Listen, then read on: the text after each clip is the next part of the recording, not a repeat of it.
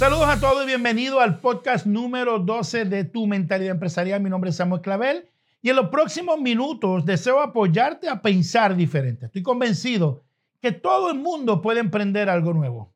Y, algo que, que, es emprender, algo que lleve tus resultados a otro nivel. Pero para ello hace falta herramientas, habilidades, destrezas. Y nuestro objetivo aquí, despertar en ti esa hambre empresarial y provocar, oye la palabra, provocar pensamientos que te lleven a otro nivel de desempeño.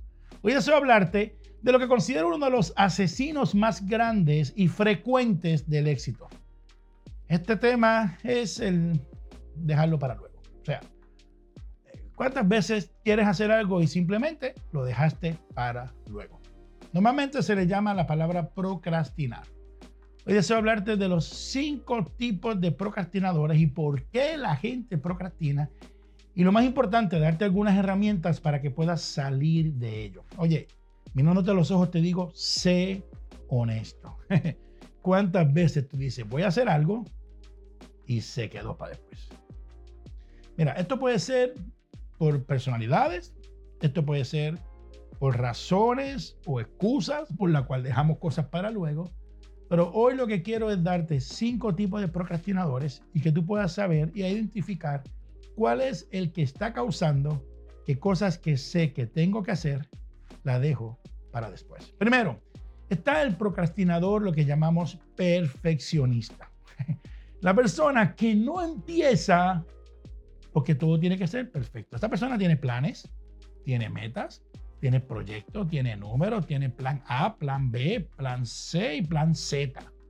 Pero no comienza, no, arranca. Es la persona que se queda en lo que se llama la parálisis de análisis.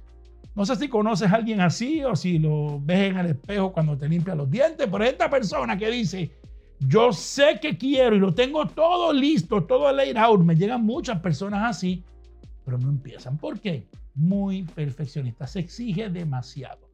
Todo tiene que ser perfecto. Déjame decirte algunas cosas. Número uno, la perfección no existe.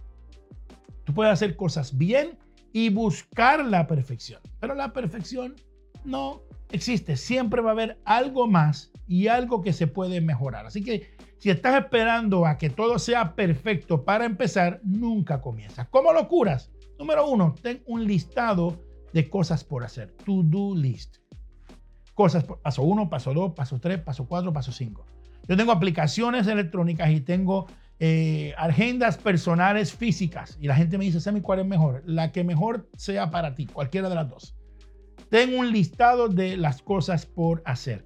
En mi caso de mi teléfono lo tengo en la pantalla principal. O sea, mi pantalla principal para algunos es Instagram, para otros es la cámara, para algunos es el juego de no sé qué, para mí, en la pantalla principal está el to-do list para asegurarme que todos los días lo mire. Número dos, ama el checkmark.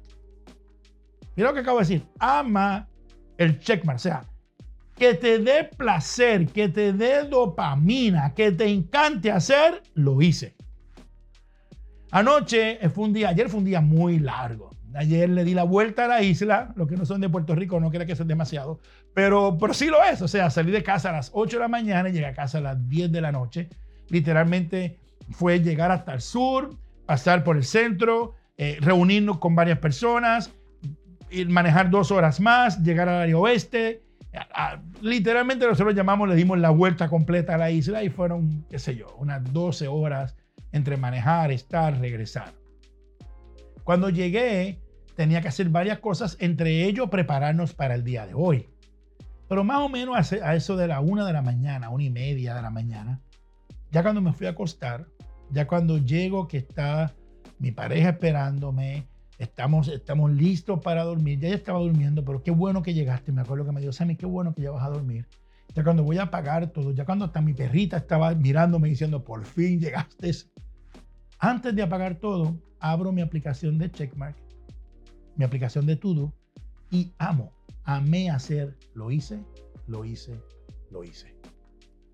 Ama ese proceso, te va a ayudar a salir de la procrastinación. ¿Por qué? Porque vas a buscar que eso ocurra. Tercero, comienza a la fuerza. O sea, el perfeccionista no empieza. Fuérzate. Al principio tiene que ser No quiero porque me falta. No importa. Vas a tener que darte tú mismo el empujón. Hay momentos donde te vas a tener que coger tú mismo por aquí y llevarte. Y tú decir, no quiero, pero comienzo. ¿Qué va a pasar? Entonces vas a empezar a amar no la perfección, sino la acción. Vas a entender la frase, hecho es mejor que perfecto. Apúntala. Hecho es mejor que perfecto. Y si hace falta, quinto, busca a alguien que te ayude, alguien que te impulse, alguien que no sea tan perfeccionista, pero que te agarre por la mano y te diga, empecemos. Así que el primero es el perfeccionista. El segundo es el procrastinador soñador. Este es el que se emociona, cree, quiere, sueña, lo ve, es súper activo, súper energético, pero no lo hace. ¿Por qué? Porque su energía está en sentir la emoción, no está en poner la acción. No sé si conoces a alguien así. Yo le llamo los algún día. El que procrastina porque él lo que hace es que le encanta la emoción. ¿ok? Su lema debe de ser, ¿cómo lo cambiamos? Cambia el lema y el, el lema no debe ser el sueño. Yo le llamo del sueño a la acción. Es cuando la persona por todo el lado escribe, escribe en, la cocina, escribe cuando te bañas, escribe en tu empresa, escribe en tu, en, tu cuando, cuando tu computadora se va a dormir, escribe un mensaje que diga del sueño a la acción, del sueño a la acción, del sueño a la acción. O sea, ¿qué hace esa persona para, para que no sea un soñador eterno? Uno, imagina el final, imagina el principio, imagina el proceso. ¿Sabe qué quiere decir? Sueña con el final. El soñador por lo regular habla de lo óptimo que va a lograr y su sueño es alcanzar eso. Pues también sueña con el principio. Que también tu sueño sea, wow, cuando estoy comenzando. Y sueña con el proceso. Ve, aprende a, tener tu dopamina, tu emoción, no en lo que voy a lograr, sino en la adrenalina de salir y en el proceso de alcanzar. Identifica pequeños pasos, pequeños logros, pequeños sueños logrados y ve de sueño en sueño de sueño en sueño. Y eso te va a ayudar a salir del procrastinador soñador. Tercero, el procrastinador temeroso. Este es el que no comienza por miedo. Fíjate que no es vagancia, no es dejadez, no es perfección, es simplemente una cosa. Sammy, me da miedo. Primero que todo, esta persona está eh, confundiendo lo que es miedo con lo que es nervios. Entiende una cosa todo lo nuevo, todo proyecto, todo lo que haces, pararme aquí, sentarme aquí en mi lugar, me siento en mi casa, pero comenzar, claro que me da nervios. Lo que pasa es que no lo identifico como miedo. Sé que el nervio es natural, el miedo es opcional. Voy a repetirlo, el nervio es natural. Es normal que yo sienta adrenalina. El miedo, identificarlo como miedo y peor aún, que se apodere como temor. Eso es opcional. Entonces no te paralizas. ¿Qué haces, Sammy, para eso? Identifica específicamente qué es lo que te da miedo o temor. A lo mejor es el fracaso si el proyecto no ocurre. A lo mejor es el juicio que otro haga. A lo mejor es el proceso. No, no, lo, no sé si lo voy a hacer o no, si cómo va a ser. A lo mejor es, a lo mejor es un miedo desconocido, ni sé lo que es. Siéntate identificar. Quizá es la soledad, quizá es perder, quizá es el que dirán, Quizás es el dinero, perderlo, a lo mejor es marcas generacionales. Entiende y desglosa ese miedo. Es más fácil atacarlo si lo minimizas.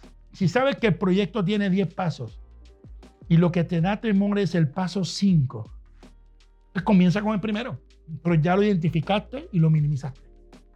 Entonces, comenzaste el primero, que se no te da temor, y lo hiciste. Y el segundo, y el tercero, y el cuarto te va a dar la confianza para cuando llegues a ese quinto, que a lo mejor es hablar en público, o que a lo mejor es tener que presentarlo ante alguien, te diste cuenta que en el 1, 2, 3 y 4 te empoderaste para que cuando llegue el quinto, tú estás listo para conquistar ese miedo.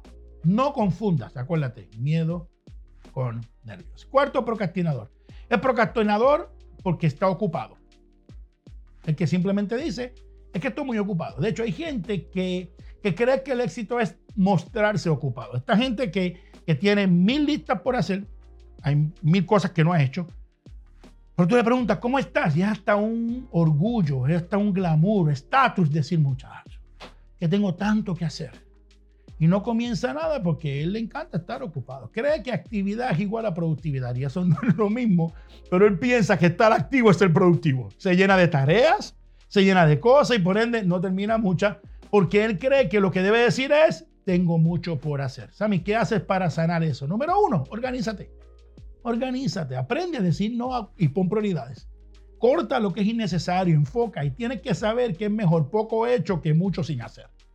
Quinto, procrastinador distraído. Este es el entretenido. Este es procrastina porque todo le llama la atención. Él quiere, quiere, pero se pierde. ¿Se pierde en qué? En algo que le llamó la atención. Puede ser un lugar, puede ser un anuncio, puede ser algo por internet. Cualquier cosa llama la atención. Sammy, ¿cómo se sana eso? ¿Cómo se trabaja si yo soy un distraído? Levanta la mano aquí si tú eres uno de los distraídos, si me estás escuchando. Si, hay muchas cosas que tú sabes que no debes ponerle atención, pero se llevaron media hora esta mañana. Número uno, ¿qué hacer? Fácil. Número uno, lista. De nuevo, la lista ayuda a el número dos, enfoque. Así que haz una lista. Saca el tiempo de. Segundo, enfoque. Tercero, fortaleza.